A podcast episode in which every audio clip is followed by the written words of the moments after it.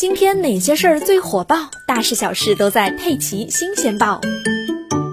特斯拉的滑铁卢比想象中来得更快。全球电动车销量研究机构 EV Sales 公布的数据显示，今年四月，特斯拉在欧洲的销量已经滑出了前二十名。最走量的车型 Model 3只交付了一千两百四十四辆，相比于三月的两万八千一百八十四辆，下跌超过九成。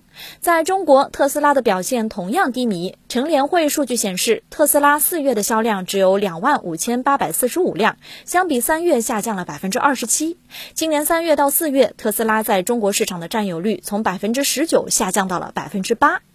马斯克曾经喊话，未来传统车企将不复存在。然而，特斯拉想要颠覆的对象，如今正在成为特斯拉的麻烦。随着传统车企纷纷向电动化转型，蚕食特斯拉电动车市场份额的，也正是这些回过神来的传统车企们。从欧洲四月的电动车销量数据来看，最亮眼的莫过于大众，共有五款车型跻身榜单前二十。值得一提的是，大众 ID.4 今年三月才开始在欧洲批量交付，当月的销量便冲进了前五。和大众一样，福特同样是这份榜单的赢家，旗下车型 Ford PHEV 位列第三。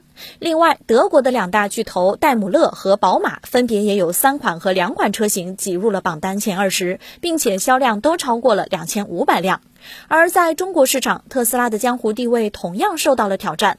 根据乘联会数据，二零二一年四月，新能源汽车销量排名前三的车企分别是上海通用五菱、比亚迪以及长城汽车，特斯拉只排在第四。而三月份，特斯拉的销量还排在第一呢。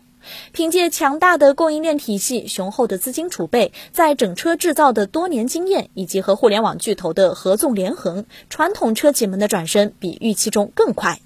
除此之外，除了传统车企的追赶，特斯拉的学徒们也在挑战带头大哥的地位。二零一四年四月二十二日，马斯克向国内首批 Model S 车主交付了钥匙，理想汽车的创始人李想就是其中一位。在听说特斯拉对外开放所有专利后不久，他就跟何涛、杨春雷等人一起创立了小鹏汽车，后来干脆辞职，全身心投入了。雷军也曾是特斯拉的粉丝。二零二一年，国内的新能源汽车行业再次迎来集中爆发，除了小米、百度、滴滴、OPPO 等公司也加入了造车行列。随着时间的推移，这个名单还在变得越来越长，所有人都想分一杯羹。此外，一直伴随特斯拉的还有车辆的质量以及他们傲慢的态度，频繁降价也招致了老用户的不满。流年不利的特斯拉离走下神坛还有多远呢？